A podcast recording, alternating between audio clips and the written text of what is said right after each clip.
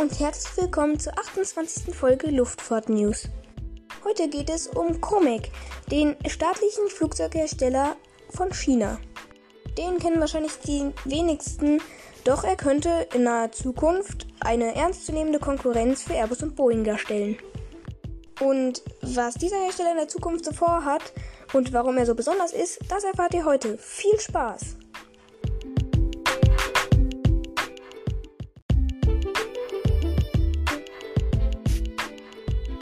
Die Commercial Aircraft Corporation of China, kurz COMAC, ist der staatliche Flugzeughersteller Chinas.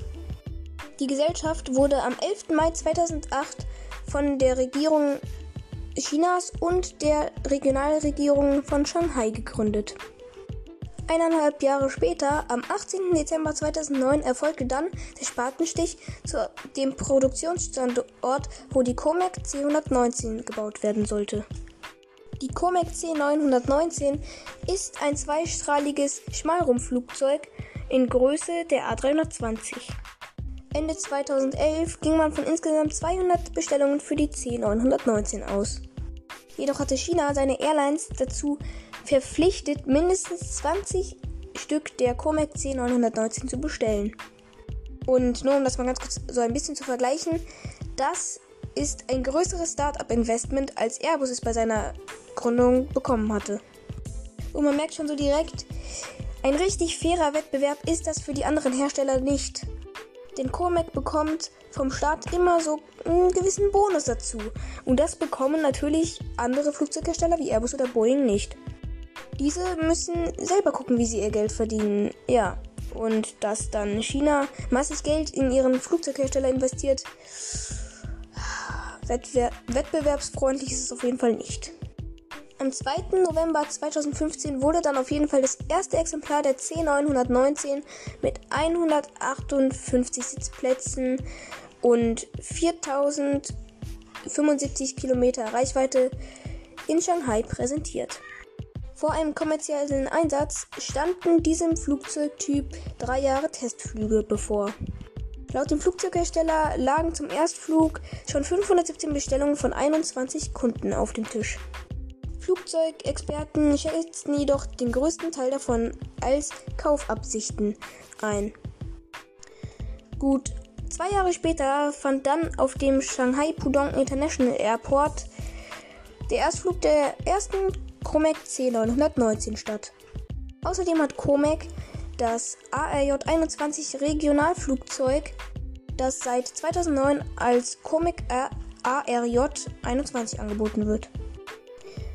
Am 22. Mai 2017 gründeten dann Comac und der russische Luftfahrt- und Rüstungskonzern OAK das neue, das neue Gemeinschaftsunternehmen China Russia Commercial Aircraft International Company, kurz Craig oder auf Deutsch ausgesprochen Kreik.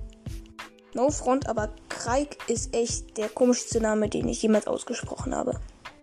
Das Unternehmen hatte zum Ziel, ein Langstreckenflugzeug mit dem Namen C929 mit 280 Sitzen und einer Reichweite von 12.000 Kilometern bis 2028 zu bauen.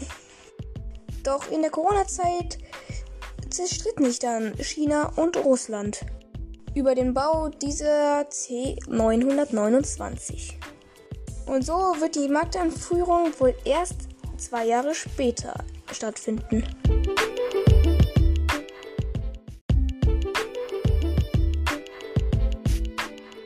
Und so kann man zu Comac unterschiedliche Meinungen haben. Also ich persönlich mag die Flugzeuge, die sie bauen, vor allem die C919. Aber ob wiederum diese unglaubliche Investition von China in den Flugzeughersteller so fair gegenüber den anderen Herstellern ist, ist zu bezweifeln. Wenn Comic jedoch seine C919 zugelassen bekommt, bin ich echt mal gespannt, wie die Airlines darauf reagieren. Und es könnte ja sein, dass aus dem Airbus und Boeing Duo ein Airbus, Boeing und Comac Triple entstehen könnte. Das würde dann auf jeden Fall sehr interessant werden und sowas gab es ja auch schon mal in der Luftfahrt. Und zwar das Airbus, Boeing und McDonnell Douglas Triple. Das hat zwar nicht so lange angehalten, Aber ich bin jetzt echt mal gespannt, wie das dieses Mal ausgehen wird. Ausgehen ist dabei ein ziemlich schlechtes Wort. Ich meine, wie es da aussehen wird. Und was ich mir leider auch vorstellen könnte, ist, dass es da gewisse politische Spannung zwischen China und den USA geben könnte. Oder vielleicht auch zwischen Europa. Denn ja, am Anfang hat ja auch Airbus ordentlich Staatshilfen von Europa bekommen. Und da gab es auch schon so äh, gewisse Konflikte. Ja, aber wenn dann das Verbündnis zwischen China und Russland dann die CR 929 auf den Markt bringt, dann wird das Ganze sogar noch spannender. Weil dann ist nicht nur die Kurz- bzw. Mittelstreckendominierung von Airbus oder Boeing weg, sondern vielleicht auch die Langstreckendominierung. Und das wird auf jeden Fall echt spannend. Ich weiß gar nicht, ob es überhaupt so weit kommen wird, dass China dann irgendwann vielleicht Weltmarktführer wird. Ja, aber mich würde auf jeden Fall eure Meinung zu dem Thema interessieren.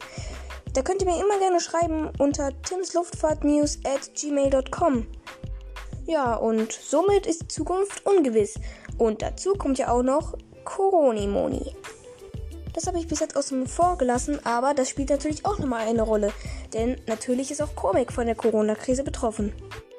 Und das vor allem durch den Faktor, den ich ja am Anfang schon angesprochen hatte.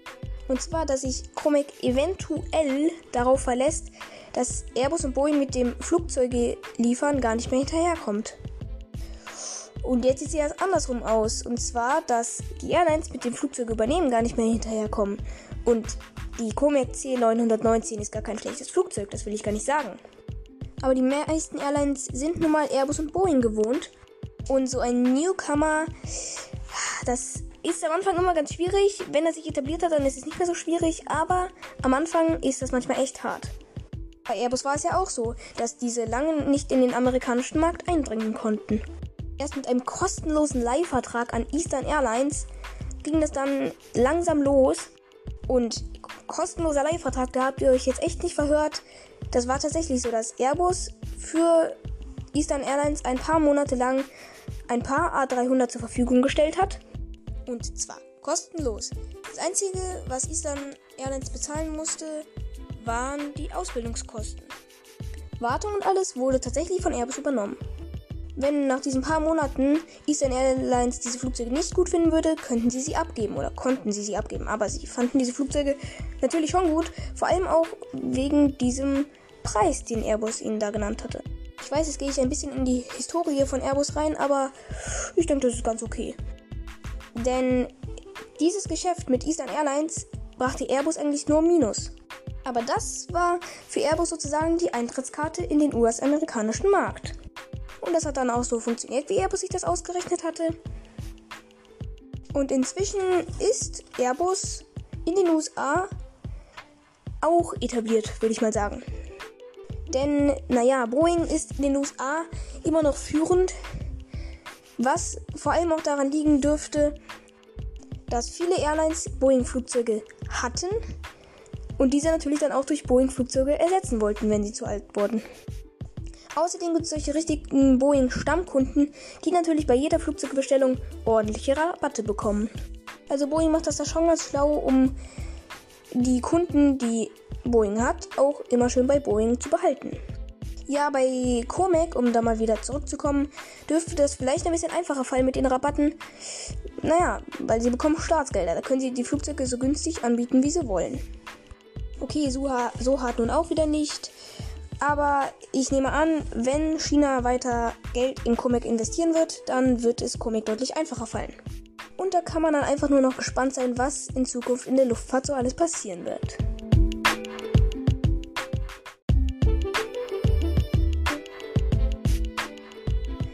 Damit soll es das auch schon gewesen sein mit der heutigen Folge. Ich hoffe, sie hat euch gefallen. Wenn ihr Fragen, Themen, Feedback oder sonstiges für mich habt, könnt ihr mir immer gerne schreiben unter timsluftfahrtnews at gmail.com. Ein Link für die E-Mail-Adresse gibt es auch nochmal in der Beschreibung. Und dann würde ich sagen, bis zur nächsten Folge. Tschüss!